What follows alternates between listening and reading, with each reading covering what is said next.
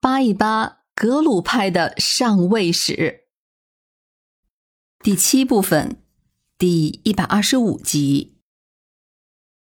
前面说到过，六世班禅坐床的时候，摄政帝木活佛就曾经向朝廷申请过册封的，但是乾隆帝并没有同意，而是到了乾隆三十六年，也就是公元一六六六年的时候。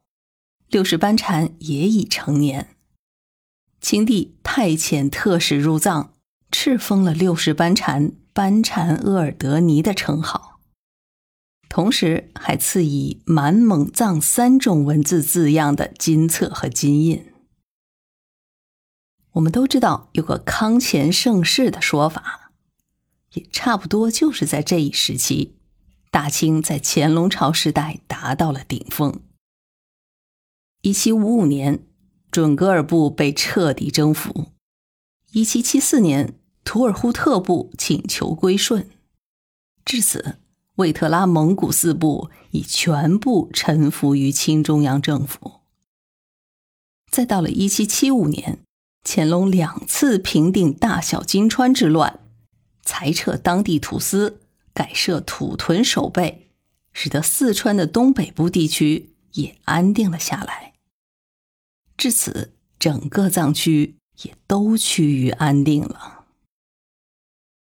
一七八零年，也就是乾隆四十五年，适逢乾隆皇帝的七十大寿。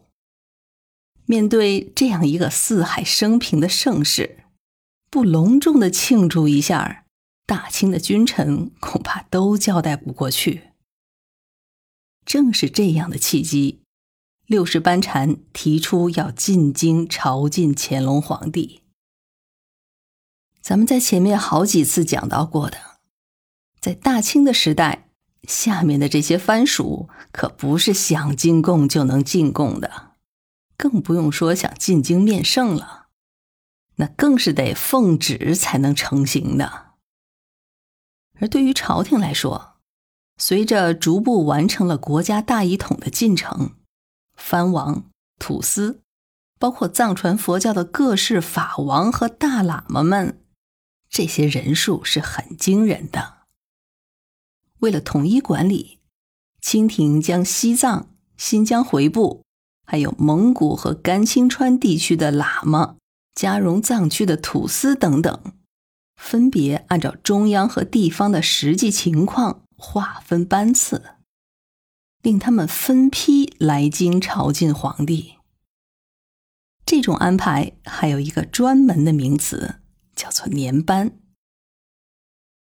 赶上了乾隆爷的七十大寿，那要进京贺寿的，还不得打破了头啊！再普天同庆，京城也容不下这么多远道而来的这些一方诸侯和贵人们，所以。六世班禅想要成行，还得要有个替他说话的人才行。这个人是谁呢？没错，就是三世张家呼图克图。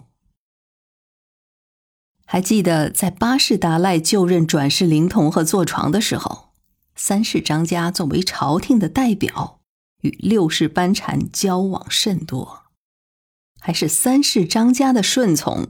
才让如今的八世达赖顺利产生。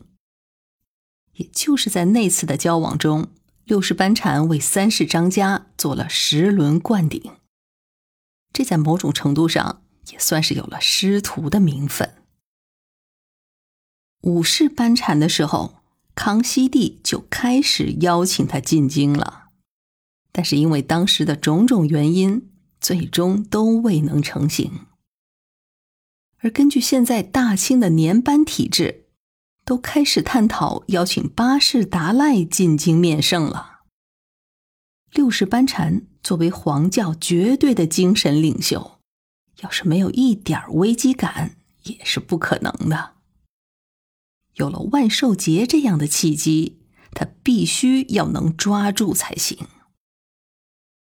三世张家自然是鼎力相帮。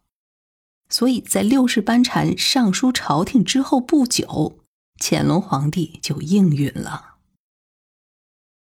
要说这六世班禅进京的路线，还是由福康安给设计的呢。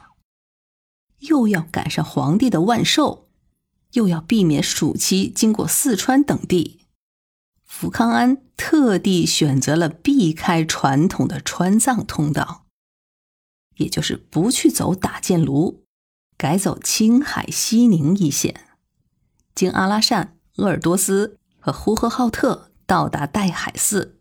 再经察哈尔到热河。此时，距当年五世达赖进京已过去一百二十八年，大清和西藏都早就已经天翻地覆了。乾隆皇帝对六世班禅此行也非常的重视，特别降旨在热河为六世班禅兴建了须弥福寿庙。这个庙是仿照后藏的扎什伦布寺而建的，专供六世班禅住席。而乾隆帝对于这个须弥福寿庙的修建和装饰也是不惜财力的。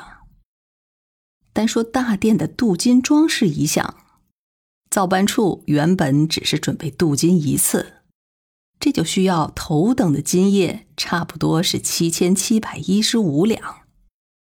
而等报到了皇帝那里，乾隆帝大笔一挥，特谕镀金两次，那这可就是黄金万两了。另外，奉旨主持修建这个须弥福寿庙的，正是和珅和中堂。要是这么看，破费一些也就更好理解了。这还不算，除了热河。给六世班禅的行程规划中，还有在京城的南苑会晤的环节，所以乾隆帝又下令在南苑重修德寿寺，作为会面时使用。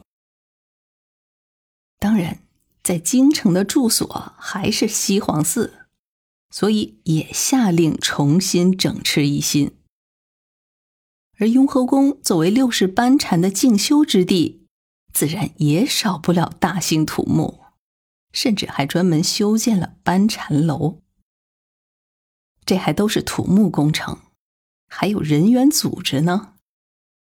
乾隆皇帝积极的统筹，包括青海、蒙古和新疆这些少数民族上层人士的朝觐时间，以期与六世班禅聚首热河。实现同时毕现的空前场景，可以想象，像科尔克、魏特拉这些各个蒙古王公和台吉们，那可是要挤破了脑袋都要来接受六世班禅的赐福的。一时间，京城上下都在等待着大师的到来。